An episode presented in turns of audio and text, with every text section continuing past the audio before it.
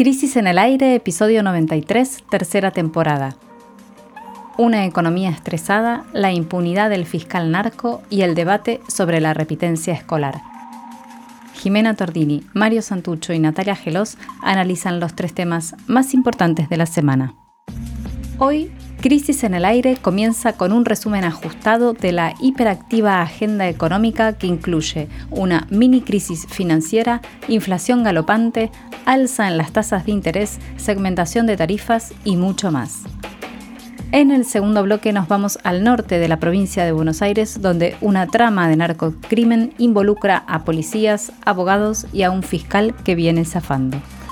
Para terminar, vamos a las aulas argentinas y nos preguntamos qué discusión corre de fondo luego de la publicación de un informe que refleja las cifras de repitencia y no promoción escolar. Bienvenidos a Crisis en el Aire.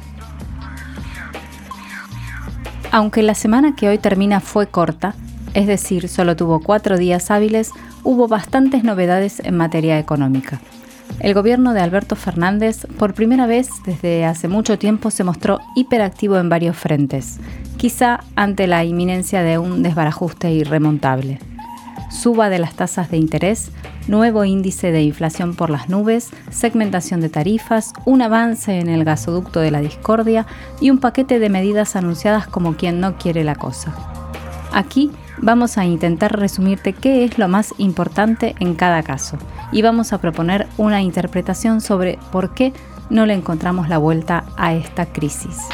Vamos a empezar por el principio. El germen de lo sucedido estos días hay que ir a buscarlo la semana pasada, a la semana pasada, cuando se vivió una mini crisis financiera que puso en alerta al establishment porque fue una muestra de la fragilidad macroeconómica del país. El fusible esta vez saltó en el mercado de la deuda en pesos. ¿Qué pasó? Algunos agentes financieros vendieron sus bonos y se volcaron a comprar dólares en la bolsa, lo cual llevó la cotización del dólar paralelo de 205 pesos a 220 pesos en un abrir y cerrar de ojos. Al mismo tiempo, esos papeles que entrega el gobierno, atados a la inflación, los llamados bonos SER, se derrumbaron. Bueno, hubo varios factores distintos que, se congeniaron para causar ese resultado que fue como, bueno, por primera vez en el mercado la deuda en pesos, ¿no? Aparecía, no sé si por primera, pero por primera vez tan claramente una especie de pánico por, por, la posibilidad de que no se renovaran esos, esos bonos, ¿no? lo que sucede es que el gobierno pues, genera bonos financieros para que las empresas, los bancos, inviertan sus pesos en eso a cambio de una tasa de, interés muy alta y eso hace que el Estado tenga financiamiento. ¿no? Entonces, eh, se dieron una serie de cuestiones que hicieron entrar un poco en, pánico a este, a este mercado de bonos. Por un lado, empresas que necesitaban cash para liquidar el aguinaldo, que era ahora en este mes, organismos del Estado que vendieron sus bonos para pagar los barcos de gas que estaban llegando a la Argentina y que precisábamos muy urgentemente. Entonces para, para poder pagarlo fueron y liquidaron una serie de bonos y eso justo impactó en un momento eh, complicado. Inversores que al ver estas situaciones eh, empezaron a huir de, esos bonos. Eh, también porque sucedió algo que otro, otro off, no fue un off, pero una especie de trascendido que fue en una reunión de empresarios la semana pasada, en donde un importante funcionario macrista del gobierno anterior y que se prevé puede ser un, cuadro económico importante del gobierno que, en el caso de que vuelva Juntos por el Cambio el gobierno sería, eh, la CUNSA dijo, parece haber dicho que si llegan al gobierno de vuelta iban a reperfilar los vencimientos de esta deuda empresa, lo cual empezó ya a generar un caos. Imagínate si la gente está invirtiendo en esos bonos, ya los que podrían ser el gobierno te te, está anunciando de que no lo van a pagar, bueno, empieza la gente a huir de eso. Entonces, eso generó un momento complicado. Fines de la semana pasada, esta semana comenzaba con esa especie de sensación de que podía haber desbarajustes importantes. Eh, algunos dijeron entonces que la, oposición, que esto se había provocado porque la oposición estaba queriendo desestabilizar, otros plantearon que el problema en realidad es la descoordinación y la falta de reacción del gobierno por esto del, retiro de bonos por parte de algunas entidades. Eh, en todo caso, las dos cuestiones parecen haber estado en juego, pero hay un problema de fondo que es que el Estado se está quedando sin fuentes de financiamiento y eso provoca un estrés macroeconómico complicado. ¿Qué quiere decir que se está quedando sin fuentes de financiamiento? Recordemos que están, por un lado, cerradas las canillas del crédito externo, o sea, ni los acreedores privados o los financistas privados, ni los organismos de crédito internacional como el FMI nos están financiando porque ya fue reperfilado o reestructurada esas deudas que eran impagables cuando empezó este gobierno.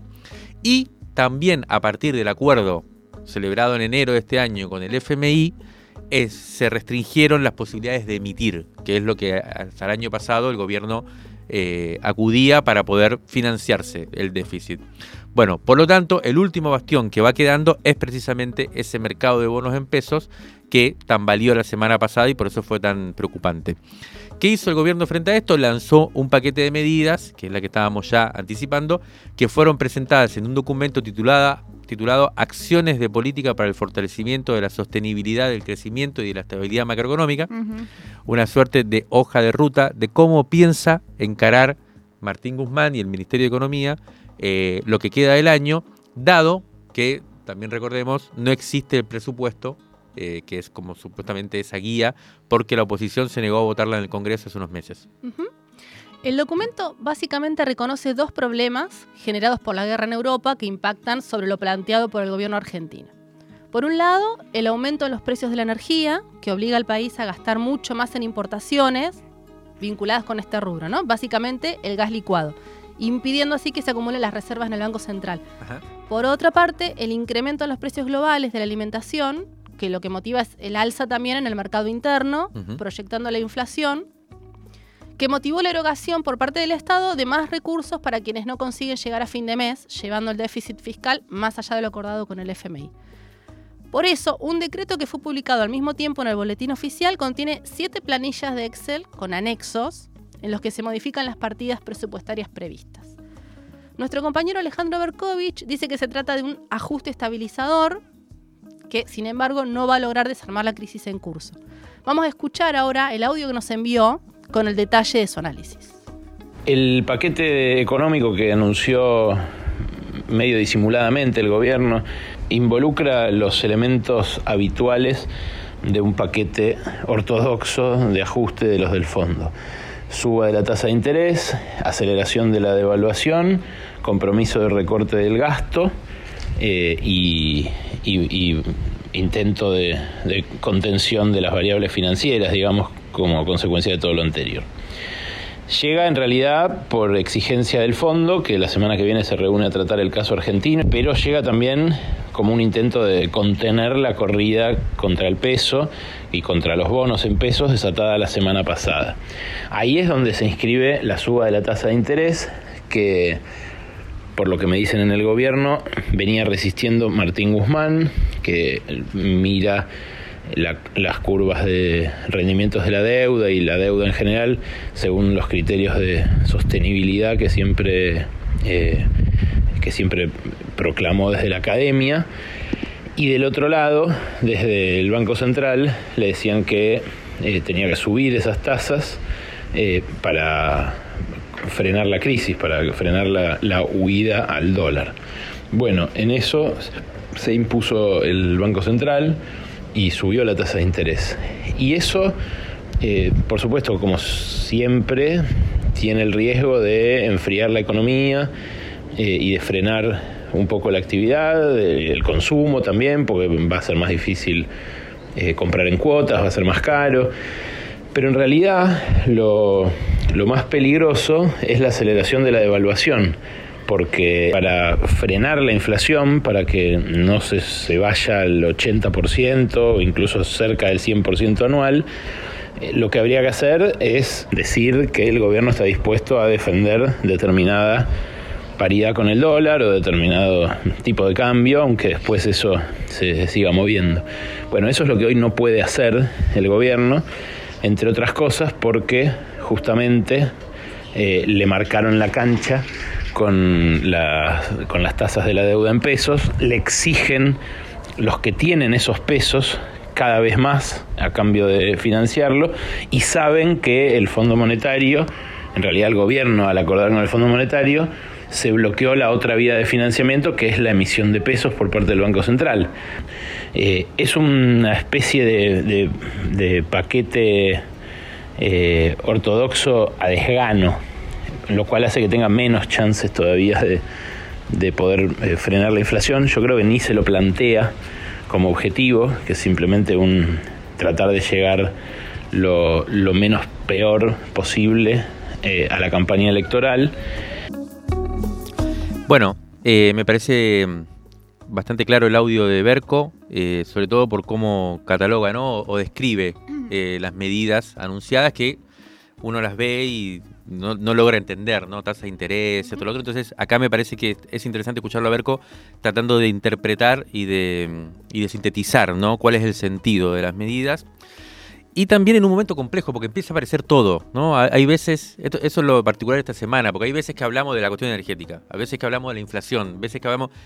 Esta semana vamos a hablar, tenemos que hablar de todos los temas. que es la manta de repente, ¿no? Y además, como cuando la crisis se intensifica, empieza como a aparecer todos los emergentes, no solo algún epifenómeno, digamos. Entonces, ¿por qué digo esto? Porque acabamos de hablar de lo que pasó con el, mercado de los pesos, ¿no? que fue lo que entró la semana pasada en, cuestión. Ahora, hay gente que dice que sobran pesos. En general, los liberales van por ese lado. Hay demasiados pesos, hay que reducir la emisión, hay que. Mm. Hay otros que dicen, y ese es el desarrollismo, faltan dólares. Entonces, en el fondo de esta discusión está también la cuestión de lo que llamamos en la revista la puja extractiva el hecho de que falten reservas, lo que dijo Cristina Fernández en su último discurso con fuerza, que generó toda una polémica y que sigue ¿no? en curso. Ahora lo vamos a, revisar también. Estuvimos hablando, porque el Banco Central, eh, este, esta semana, también el martes, publicó un, un artículo de manera bastante rara, digamos, explicando qué pasaba con las reservas del Banco Central. Fue el martes la publicación de este artículo eh, y, todo, y hubo gente que lo interpretó como una respuesta del presidente del Banco Central, Miguel Peche, a el discurso de Cristina Fernández de ah. Kirchner. Sin embargo, hablando con gente del banco, lo que nos decían es que no es tanto eso, porque Cristina no dijo cuál era el motivo de la falta de reserva, cuestionó el tema de Techín, pero eso es otra cosa que después lo vamos a ver con la cuestión energética, Sí, y lo que nos decían es que sí respondieron a un planteo que hizo, que hizo Marina Dalpolleto, que es una economista importante, de una consultora eh, fuerte, es una persona más bien, si se quiere, uno podría ubicarla de centro derecha, pero seria, nos decían, que dio a conocer la semana pasada también un, un planteo que era que el gobierno había pagado 21 mil millones de dólares para que los privados cancelen sus deudas desde que asumió hasta ahora. 21 mil millones es mucho para el nivel de reserva argentina. Bueno, por eso el Banco Central sacó este documento diciendo que no era así, que solamente habían sido 5 mil. Bueno, y empieza toda esta guerra también, pero en todo caso lo que está de fondo es eh, por qué no hay reservas en el mercado, en el Banco Central, que es un gran tema. Bueno, ahí lo que nos decían es que no es tanto por esto de la deuda de los privados que están cancelándola, sino que es el aumento de las importaciones. Y, es una, todo un tema lo que está pasando, porque eh, la, nivel de exportaciones está en un nivel récord por el aumento de los precios internacionales. 90 mil millones se calcula para este año, creo que el año pasado fue 60 mil. O sea, es un crecimiento muy, muy, muy grande. Y sin embargo no hay reservas. Lo que dicen es también entonces que las importaciones se dispararon y también están en un momento récord por dos cuestiones. Uno, por el aumento de los precios de energía y lo que estamos viendo, el pago del gas, porque Argentina no se autoabastece de energía, un gran tema. Y por otro lado está la cuestión del aumento de las importaciones en general por la recuperación económica. Por el consumo. Por el consumo y también por la recuperación de la industria y demás que exige importación de, de materiales y de máquinas y demás. El problema que está en juego acá es que eh, esto es muy posible que se tenga que ralentizar, que se tenga que congelar un poco, porque si no hay dólares no se va a poder seguir importando. Tal es el nivel de riesgo, además, por supuesto, del, del dólar y de la evaluación y demás. Está también el punto que nosotros poníamos en nuestro informe, que eh, estuvimos avanzando en los cálculos, y según los cálculos que hicimos, el año pasado Argentina perdió 2 mil millones de dólares solo por, las por el mecanismo de evasión o de no liquidación de divisas que, denunciábamos ahí con el tema de la agroexportación, pero vayan a la revista a leerlo, no nos metamos con eso. Y bueno, hay, varios temas más que tienen que ver con la cuestión global, pero resumámoslos en eso, ¿no? El problema de la reserva tiene un riesgo doble. la necesidad de enfriar la economía para que no siga habiendo tantas importaciones y por otro lado la devaluación que impacta sobre el dólar y bueno, eso va a generar más inflación también. Bueno, decíamos al principio, otra de las noticias económicas importantes que se conocieron esta semana fue el índice de inflación, mientras se discutía, bueno, cómo contener el desbarajuste financiero este que, comentabas, Mario, recién. El entonces, índice de precios al consumidor del mes de mayo, informado por el INDEC el martes, anunció que esto estuvo en 5,1%, ¿no? Si se lo compara con el incremento de abril, que había sido del 6%, y con el de marzo, que había sido del 6,7%, bueno, hubo un descenso, ¿no? Claramente porque fue del 5,1%, entre un punto y un punto y medio abajo que los meses anteriores. Pero si se lo compara con la inflación del mismo mes, de 2021, es decir, de hace un año, mayo de 2021, que había sido de 3,3%, entonces ahí, bueno, es como la película se pone muy preocupante porque la inflación es eso, una película justamente, ¿no? Se va, lo que pasa cada mes se va agregando a lo que pasó antes. Sí, además hay estacionalidad, eso dicen que como en marzo siempre sube, en mayo es un mes especialmente que, que baja y 5,1 es un montón comparado con ¿Y cuándo volvería a aumentar en, esa lógica de estacionalidad? No sé bien, Pero, pero en todo caso es muy alto, digamos. O sea, lo que algunos festejaron porque bajó respecto al anterior, en realidad es... Claro. Claro, por ejemplo, el dato sería este. El año pasado, cuando la inflación ya era muy alta, en los primeros cinco meses se había acumulado un 21,5% de incrementos.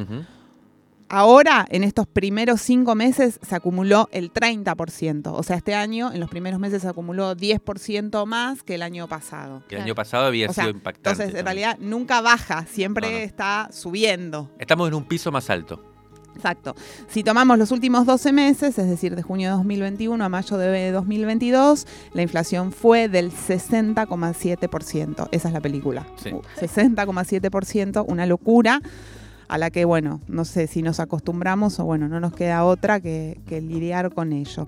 Según la consultora LGC, que hace un tiempo mide semanalmente la inflación, la primera semana de junio hubo un aumento vertiginoso del 2,8%, o sea, en este mes, ¿no? Este mes además va a impactar la suba de tarifas eléctricas, que es el otro tema de la semana. Bueno, antes Mario hablabas de la puja extractiva, el asunto de la inflación a lo que remite siempre es a la puja distributiva, porque repercute directa y ferozmente en el bolsillo de todos. Eh, vamos a escuchar ahora a Berco que nos hizo un comentario bastante interesante sobre esta cuestión.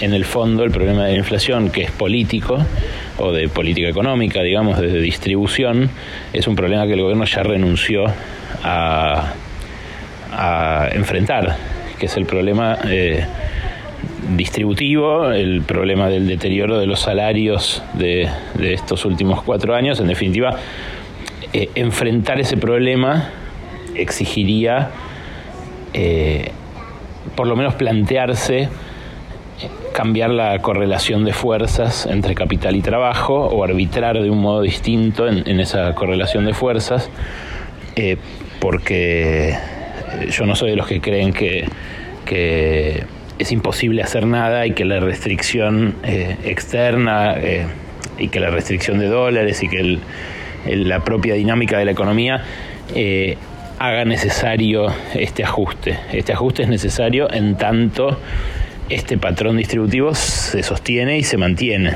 y no ceden los que acumularon poder y ingresos y riqueza en estos últimos cinco años, tanto durante el gobierno de Macri como durante la pandemia.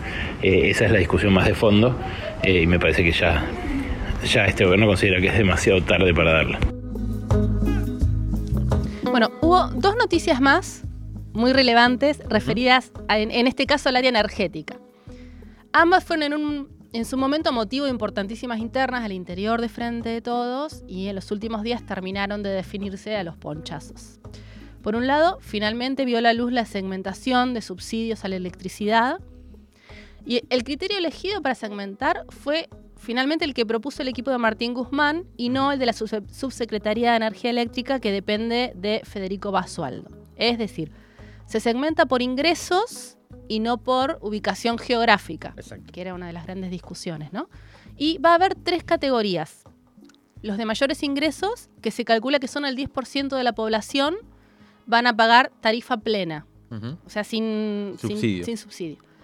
Para el segmento de menores ingresos, el aumento de la factura no va a superar el 40% del coeficiente de variación salarial y para una tercera porción, que sería el segmento medio, el incremento de las boletas va a ser del 80% del coeficiente eh, que, que mencionábamos recién, ¿no?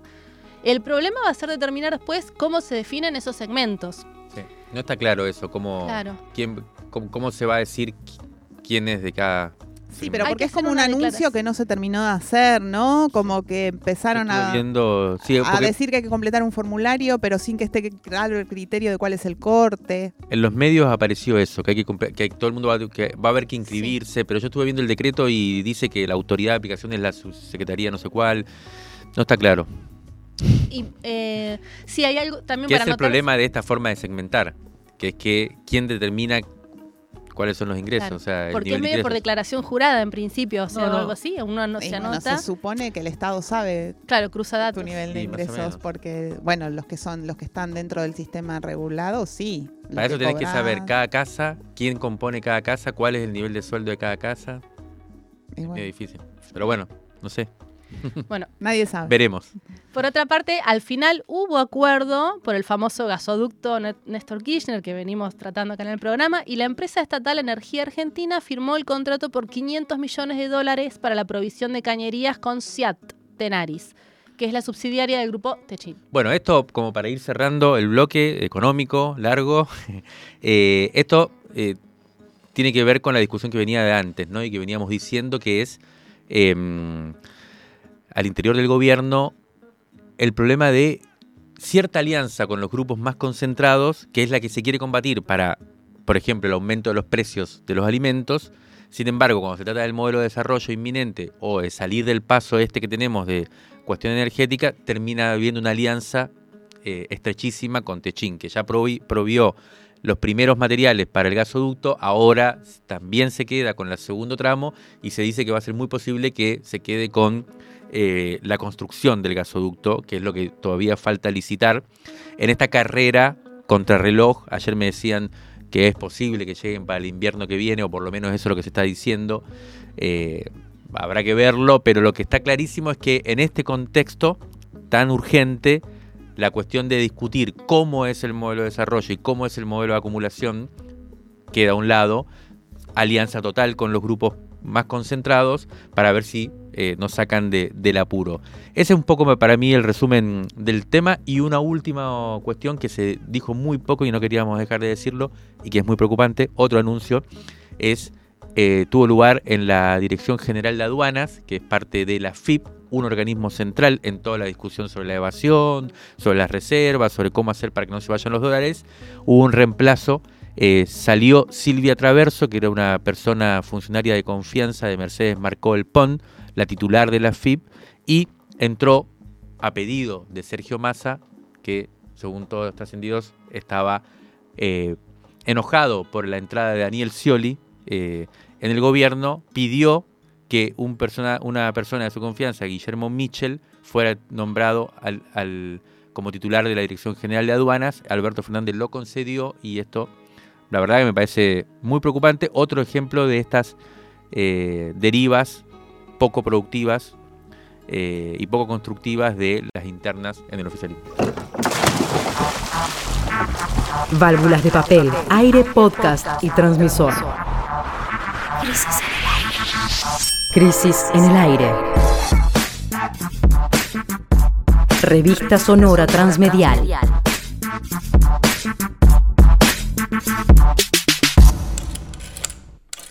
Revistacrisis.com.ar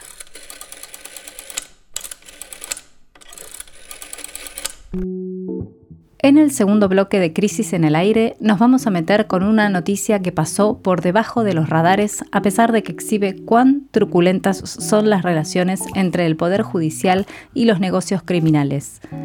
El miércoles 15 de junio, la Sala 1 de la Cámara Federal de San Martín revocó el procesamiento del fiscal de San Isidro, Claudio Escapolán, investigado por integrar una banda delictiva dedicada al armado de causas, el cobro de coimas y el tráfico de cocaína. La impotencia es total los hechos de los que vamos a hablar aquí ocurren en la zona norte de la provincia de Buenos Aires y se trata de una trama compleja, compleja porque tiene muchísimos personajes que habitan diversos mundos que podríamos resumir así. Policías de la bonaerense, de diferente jerarquía, desde oficiales hasta comisarios, abogados y funcionarios judiciales también de diferentes jerarquía, se dedicaban a extraer suculentas ganancias del negocio narco. ¿Cómo hacían esto? Manejaban un menú diverso. Por ejemplo, pedían coimas para hacer zafar algunos, ¿no? Llegaba la situación de un allanamiento, por ejemplo, y le pedían coima a alguno de los involucrados para hacerlo zafar de esa situación. Coimas de 30 mil dólares, por ejemplo. Estamos hablando de esas cifras. Plantaban droga que sacaban de incautaciones que habían hecho antes, también para extorsionar a otros, ¿no? Bueno, si no haces determinada cosa, te planto esta droga, vas preso, etcétera. Y lo más rentable de todo, que era que se quedaban con parte de lo que decomisaban y reingresaban esa droga, esa cocaína, al, mercado. ¿Cuánta cocaína? Muchísima cocaína. En los hechos investigados de los que vamos a hablar aquí, que están eh, dentro de una causa que se llama Leones Blancos, se habla de, por ejemplo, media tonelada de cocaína, 500 kilos de cocaína. Que era lo que estas bandas, digamos, se quedaban y después vendían, ¿no? Claro. La investigación, esa de, la que estamos hablando, eh, cuyo nombre técnico es la causa Anecona, por el apellido de uno de los acusados, pero como decía vos, Jimé, se conoció en los medios como Leones Blancos. porque fueron a una, quinta Moreno. Una quinta que tenía unos leones blancos de esos de yeso, hermosos. Exacto, en, la, en la entrada. Esa, esa, investigación empezó a mediados de 2016, cuando la Fiscalía Federal de San Isidro, a cargo de Fernando Domínguez, descubrió que en un operativo de incautación de drogas en 2013, la llamada Banda del Fiscal, entre comillas, por Escapulán, secuestró una tonelada de cocaína y declaró media. ¿No? O sea, secuestró una tonelada y dijo que había secuestrado solo media y la otra media se la quedó.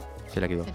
Los otros, esos otros 500 kilos los llevó a la costa donde habría sido comercializada en el verano siguiente, del, o sea, en el verano del 2014. Se estima que ese cargamento tenía un valor de más de 2 millones y medio de dólares. Ese operativo de incautación había sido posible porque un financista que se llamaba Daniel Guastini, esta figura del financista es medio clave. Financista, entre comillas, ¿no? Sí. Se llama financista. Porque en realidad es un lavador de dinero del narcotráfico. Le había pasado el dato a la banda integrada por el fiscal. Años después, Guastini declaró como arrepentido de una causa contra un clan, el clan Loza. ¿Cómo fue esto? Eh, eh, yo me acuerdo cómo fue. El, Guastini era financista y venían los narcos, digamos, la banda. Claro, Guastini era un narcolavador en realidad, era un señor que lavaba, ingresaba en el, en el sistema legal dinero que provenía del, narcotráfico. Por lo tanto, tenía relación con muchachos de bandas de narcos. Y vino una banda no, y entonces tiene, eh, bueno, viene una banda que quiere cambiar dólares por euros, etcétera. Y él lo que hace es, le, pasa, el dato, de que van a ser a Escapulán. Ah, claro, exactamente. Y él, supuestamente en base a un llamado que declara como anónimo, llega a ese operativo de decomiso, como se dice, eh, es una palabra que ya no es muy políticamente correcto decirle. Lo que, lo que hacían era mexicanear, digamos. se, enteraban, tenían el dato y hacían un operativo. Guastini, que es el que le cambia los dólares por euro a la banda, le avisa a, a Escapulán. A, un amigo de Escapulán. Escapulán organiza con unos policías de Quilmes, o sea, mirá, el fiscal de, la zona norte de la provincia con, Quilmes para hacer el operativo Moreno y ahí lo agarran la mitad y incluso fue Scioli todavía era gobernador fue hizo toda una el León es blanco con Escapulán diciendo que, esas típicas fotos con todos los pancitos de cocaína ordenados muy simétricamente que les gusta tanto sacar. ¿Qué pasó? Guastini pocos años después fue asesinado. Claro. ¿No? Después de de haber eh, declarado como arrepentido en una causa contra el clan Loza, que es un clan salteño, que también es un clan narco, eh, y después fue asesinado el 28 de octubre de 2019 exactamente el día después de las elecciones de 2019 y esto fue en Quilmes. Él Sí, fue, en un operativo, digamos, en la calle, digamos, un de modelo sicariato de, de asesinato. Bueno, la trama, como podemos ver, es enorme y no es el único financista al cual han asesinado en los últimos años, ¿no? Relacionado siempre con este tema del narco. Em, bueno, para esta investigación en la que actuaron el ya mencionado fiscal Domínguez y la jueza federal Sandra Arroyo Salgado, en otros tramos de esa causa se investigan hechos con el mismo patrón. Gracias a un llamado anónimo, se recibió un dato que le permitía armar una incautación de droga que luego era reinsertada en el mercado a cargo de estas bandas mixtas eh, que involucran a la justicia, a la policía y, y a los narcos. El dato no era anónimo en realidad y la droga se lo utilizaba después para otros de- delitos. En concreto, 34 policías están procesados a punto de ser enviados a juicio oral, algunos están prófugos y muchos detenidos, pero el caso es que Capulán fue, está siendo dejado a un lado de la causa. Es importante retener este dato. La sala 1 de la Cámara de San Martín confirmó los procesamientos de ese grupo de más de 30 policías, ese que, que decías vos ahí, Mario. Hay una gran cantidad de prueba registral, así se llama las pruebas que no son testigos. Un video que tuvo en su momento gran difusión periodística en el que se ven a policías y también Escapolán en una escena de plantado de droga, intervenciones telefónicas, geolocalización de celulares que registran movimientos previos a los operativos, falsificación de documentos, entre otras eh, Pruebas. entre otras pruebas.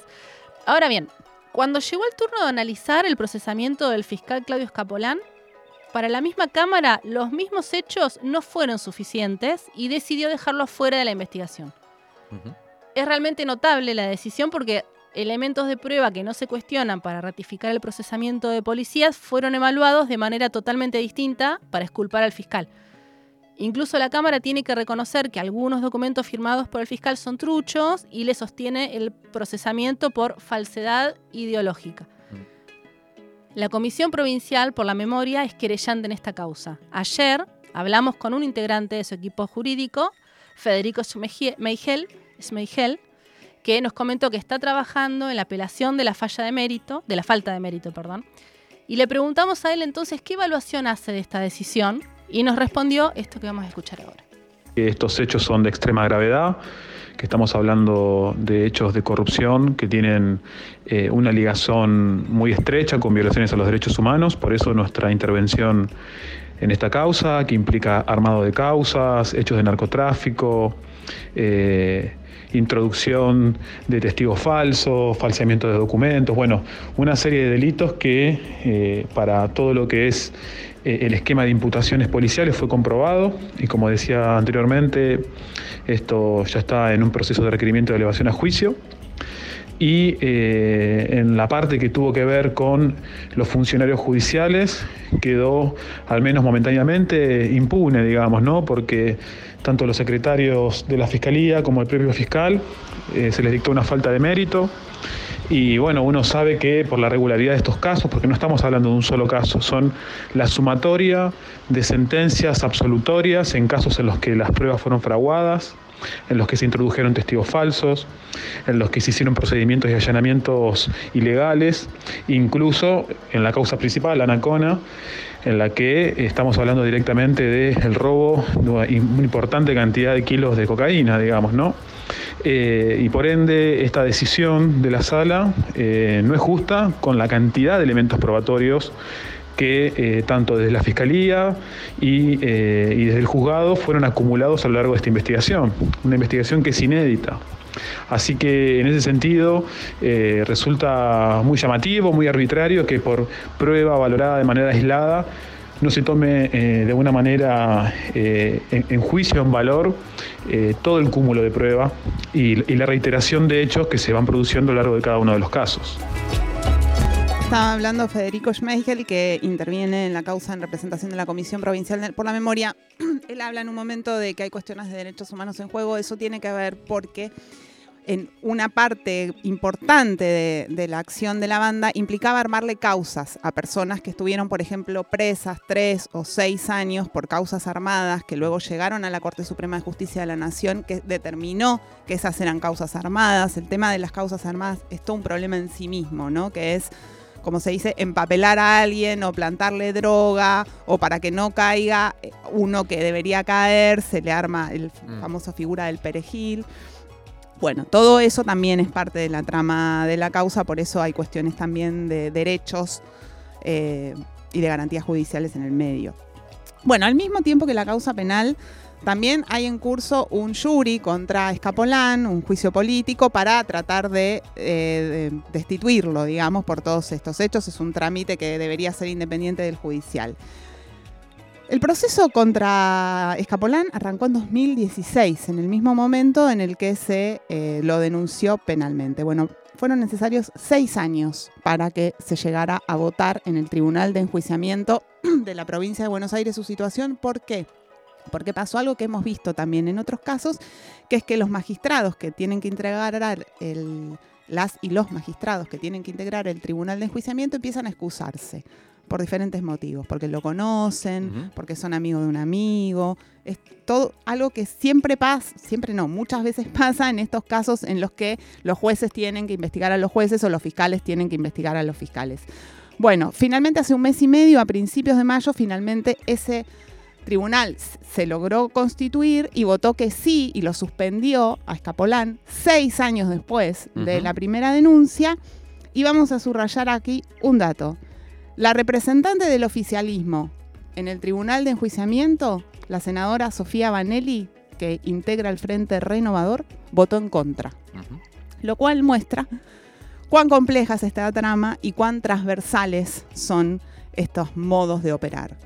Sí, y así llegamos como para concluir el bloque eh, a un poco al corazón de este asunto que tiene que ver con esta transversalidad que decidas eh, de la relación entre la justicia, la política y el crimen, ¿no? Porque acá está muy claramente involucrado en esta, en esta trama la relación entre el masismo, uh -huh. eh, el Frente Renovador, eh, y esa ristra, si se quiere, de fiscales que Escapulán hasta hace poco dirigía, que en su momento tuvo a Novo, que fue También. procurador de la provincia, que fue el, el- el- el jefe en, en ese momento de Escapulán, o sea que viene de hace muchos, la- muchos años ese vínculo entre el poder político de la zona norte de la, conurbano bonaerense con eh, la justicia y con toda esta trama también, ¿no? Eh, de narco y de criminalidad económica, que tiene también varios episodios que no vamos a recordar acá, de asesinatos, de dobles y triples crímenes en, shoppings y demás, eh, y que son los que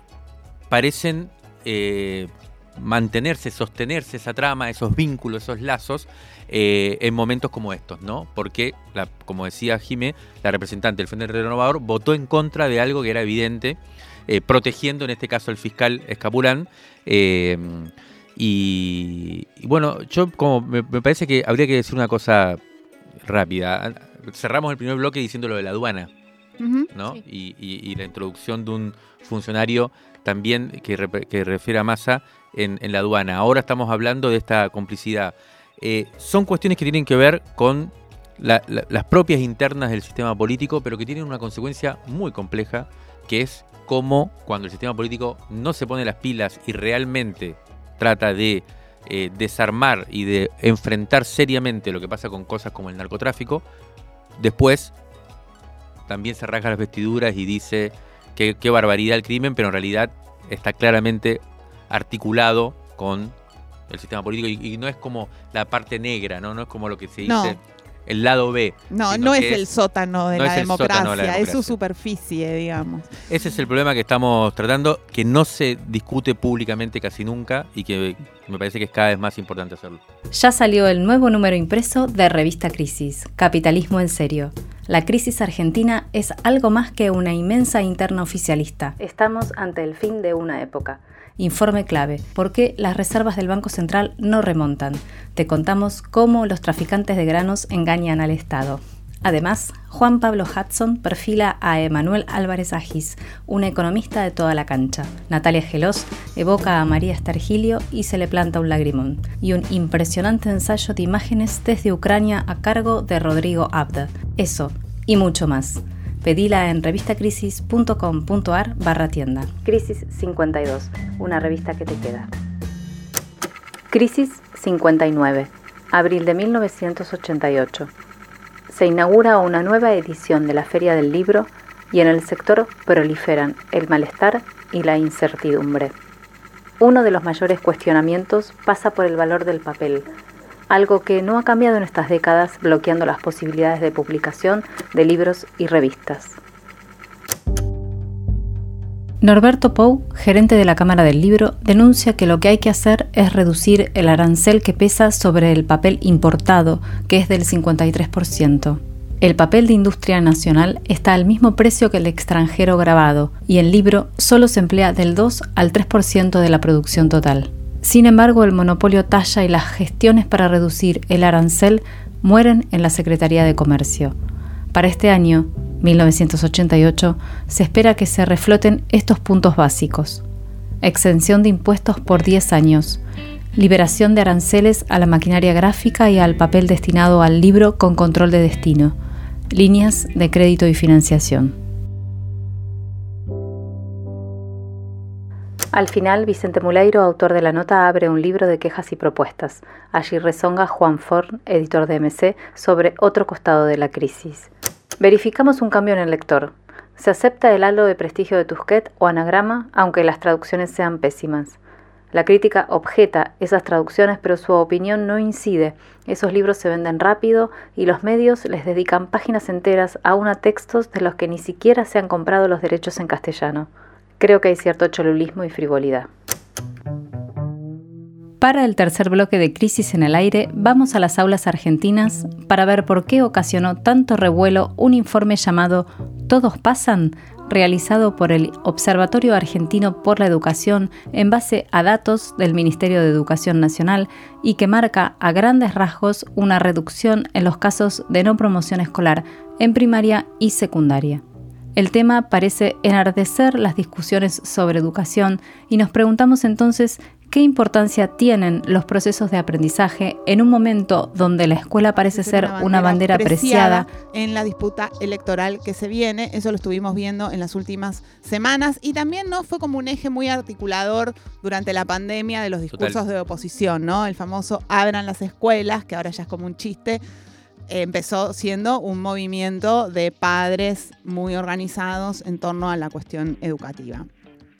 Vamos a recomendar eh, la lectura de una nota que en nuestra web publicamos hace un tiempo, que junto con UNIPE, la Universidad Pedagógica Nacional, que se llama Repetir o promover la ecuación más difícil y que da un panorama sobre estas discusiones y lo que va más allá de números y estadística. Bueno, ¿por qué decimos esto? Porque si hacemos un seguimiento podemos ver que las estadísticas, al igual que las pruebas como las PISA, que miden solo cuantitativamente cuestiones vinculadas a la educación, por lo general dejan por fuera a las niñas y los jóvenes que van a clase a diario, pero alimentan estos debates y las decisiones sobre políticas que sirven para que cada una termine llevando agua para su molino y medio que ya se pierde de vista sobre qué se está discutiendo, si sobre educación o qué. Entonces vamos a tratar de desentrañarlo un poquito ahora. ¿Qué dice el informe? El informe, vamos a repasar uno de los puntos, un poco los puntos más destacados del informe, ¿no? Que investiga la evolución de la promoción escolar entre 2011 y 2020. Cada vez son más los estudiantes que pasan de año, dice básicamente como resumen este informe. El porcentaje de estudiantes que no pasan de año en secundaria pasó del 18,4% en 2011 al 13,7% en 2019. O sea, un descenso de casi el 5%, ¿no? En primaria, la tasa de no promoción cayó de 3,1 a 1,7 en el mismo periodo. Se habla de no promovidos para referirse a quienes no cumplen con los aprendizajes correspondientes a un grado o año y por lo tanto no pueden cursar el grado siguiente. Claro. Em, pero esos mismos chicos pueden ser a partir de ahí repitentes y cursar de nuevo ese año o abandonar los estudios. El primer año de la secundaria es en el que menos porcentaje de chicos pasan de años. En primaria, las provincias donde más estudiantes pasaron de año el 2019 fueron Neuquén, Jujuy y Chubut, y donde la promoción fue más baja fue en Corrientes, Santiago del Estero y San Juan. En secundaria, las provincias donde más estudiantes pasaron de año fueron en el 2019 Santa Cruz, San Luis y La Rioja. Y las provincias con menos porcentaje de promoción fueron Jujuy, Chaco y Neuquén. Bueno, ahí varían, ¿no? Sí, sí, Eh, sí, sí. De acuerdo al- a la etapa. Eh, a Exacto. veces sí. Se marca mucho eso, que el primer año, o sea, del pasaje de la primaria a la secundaria, por lo general es como filtro grande para, para apro- aprobar los contenidos, digamos. Es como eso, como un filtro. Bueno, pero para no perdernos en números y cifras duras, le preguntamos a Luz Albergucci, docente de UNIPE, de la Universidad Pedagógica Nacional, que trabajó en el Ministerio de Educación de la Nación. Eh, le pedimos que nos comparta una lectura eh, que vaya más allá de los datos duros y nos dijo lo que sigue.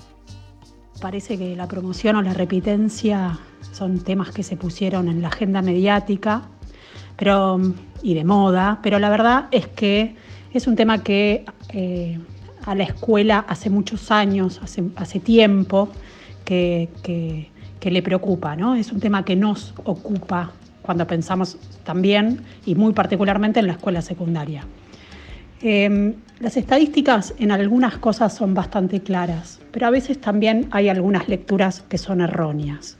A mí lo primero que me gustaría decir es, las estadísticas nos dicen que la promoción aumenta. Esto significa que hay muchos esfuerzos de las escuelas para enseñar más y mejor, y hoy también hay muchas políticas públicas enfocadas a esto. ¿no? En las escuelas secundarias, por ejemplo, hay tutorías que organizan algunas universidades a propósito de un programa impulsado por la Secretaría de Políticas Universitarias. Un ejemplo de estos es la Universidad Pedagógica Nacional. Hay programas de fortalecimiento a las trayectorias que están impulsadas por cada una de las jurisdicciones. En fin, hay un montón de dispositivos, de políticas públicas en educación enfocadas a acompañar las trayectorias, eh, en particular de los pibes y las pibas eh, en las escuelas secundarias. Y una falacia que sí me gustaría eh, remarcar, que aparece muchas veces, y que generalmente cuando aparece se explica con datos estadísticos, es que la escuela privada está mejor. Yo creo que hay que decir que en general las escuelas privadas tienen realidades más homogéneas, situaciones de vida de jóvenes con menos niveles de vulnerabilidad, a veces muchos recursos pedagógicos disponibles o mejores recursos, recursos disponibles para la enseñanza. Lo que quiero decir es que no se trata de decir que la escuela privada es mejor, sino que lo que tenemos que ver y alertar es que en las escuelas públicas, en las escuelas del Estado, las situaciones de vida de las pibas y de los pibes son mucho más difíciles. Imagínate que si la situación de vida es más difícil, el aprendizaje también va a ser más difícil. Y la enseñanza para el colectivo de trabajadores docentes también. Entonces, veamos todo el trabajo que tenemos que hacer para que esos pibes y esas pibas eh, eh, aprendan, porque tienen el derecho a aprender, ¿no? y que ahí, y que en ese lugar esté el mejor Estado, eh, las escuelas más atentas y dedicadas para hacer la diferencia y que la repitencia no se convierta en la antesala del abandono de la escuela. Bueno, ahí le escuchábamos a Luz Albergucci hablar un poco ¿no? de lo que va más allá de los números, porque lo que pasa si no es como esto, ¿no? que decíamos, que estamos siempre detrás de las cifras. De hecho, esas cifras, por ejemplo, hablan de que eh, en las escuelas privadas la tasa de chicos que no pasan es del 6,9, mirando el 2019, y la cifra es del 17,7 para quienes van a secundarias estatales. O sea, sería que repiten más en las escuelas públicas que en las privadas. Eh, o, que, o que no pasa, o sea, que, que Sí. no, no cumplen con los, con los conceptos. Y bueno, el tema también es ver ahí cuáles son las oportunidades, un poco lo que decía Sí, Luz, no es la calidad de la educación aislada del contexto donde esa educación tiene que ocurrir. Totalmente, hay que, tienen que ver con las cuestiones, con el contexto de origen, lo edilicio. Eh, La bueno, vida de las familias, ¿no? Exactamente, las vidas de esas familias y en especial, y también lo que falta, que no está dentro de este informe, es qué pasó después de la pandemia también, Claro. y cómo quedaron las familias eh, y los eh, les, les chiques, ¿no? En, en- en este proceso. A partir de esto, ¿qué pasa? Como que esto lo que se retoma es algo que ya venía acá en Ciudad de Buenos Aires desde la semana pasada, como discutiéndose, que se federalizó igual la discusión que tiene que ver con la eh, resolución que plantea que hay que atenerse a las reglas de la lengua, eh, de la que lo que establece la Real Academia, Española, sí. y evitar entonces el lenguaje inclusivo. Y parte de, lo que, de la justificación de eso es porque los chicos no aprenden. Entonces, como los chicos no aprenden, eh, hay que evitar este lenguaje, ¿no? Como que la discusión básicamente que se planteó desde el gobierno de la Ciudad de Buenos Aires, desde el Ministerio de Educación de la ciudad, fue esa, como el justificativo. O sea que esta- este tipo de, de números de fondo lo que hacen es como abrir de manera bastante distorsionada, ¿no? Las discusiones también. Mm. Eh, y bueno, y, y- y es como que, digamos, abre la discusión esta, ¿no? Del, del- del lenguaje inclusivo no, ling- lenguaje inclusivo sí. Eh, hay un video de Soledad Acuña en el canal de Twitch de Rosendo Grobo, en el que hablan de esto un poco. Y ella lo que dice es que el lenguaje inclusivo eh, es cuando se invisibiliza a, los distintos grupos, pero que eh, el, lenguaje español, que la lengua española nos permite buscar las estrategias para salvar la invisibilización sin caer en el lenguaje inclusivo. Eso es lo que ella dice. ¿Vos qué decís? no sé, ¿ustedes qué dicen? Yo digo que, que no tiene razón. No, yo, yo lo que creo es que mm, eh, lo, lo que hay es un intento por eh, recuperar dos cosas que son, un, por un lado, el tema de la, mm, del rigor, ¿no? Eh, que ya el macrismo lo usó y creo que ganó la discusión, y ese es el tema, durante la pandemia, esta idea abran las escuelas. Ahora me parece que viene con fuerza la idea de, bueno, ¿por qué pasan todos? Hay que recuperar la calidad educativa y este discurso muy aliado a la cuestión meritocrática. Y por otro lado, y ligado a esto, la idea de una autoridad, ¿no? Como hay que recuperar formas de autoridad, especialmente en las chiques y adolescentes y jóvenes, eh, porque si no la cosa va para cualquier lado. Y bueno, y esa autoridad, por ejemplo, es la Real Academia y son los lugares. Sí, es muy impresionante cómo, la, cómo es la narrativa, ¿no? Porque después todos quienes, quienes nuestros hijos van a las escuelas públicas, sabemos que las escuelas públicas están de pie y abiertas por el trabajo de las comunidades, porque el gobierno de la ciudad no manda ni dos pesos con cincuenta. Entonces, pero es muy exitosa la, la narrativa, es, Sí. es impresionante. Sí, sí. Esa semana en, en los medios nacionales veías y realmente se federalizó la discusión del lenguaje inclusivo y era titular en, en- digo, hay una grieta total Sí, está en siempre eso. la contradicción, tenemos que terminar este Sí. bloque, ¿no? Pero está siempre la contradicción sobre si hay que caer en esa discusión o no, ¿no? Que es la- una discusión un poco que tuvimos también para hacer este programa. ¿Hay que ponerse a discutir el lenguaje inclusivo o tenemos que mejor callarnos y que sea lo que tiene que ser?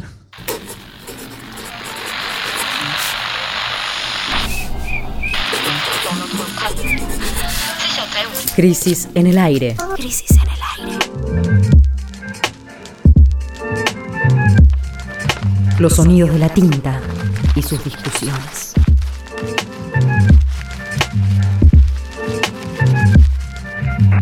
Revistacrisis.com.ar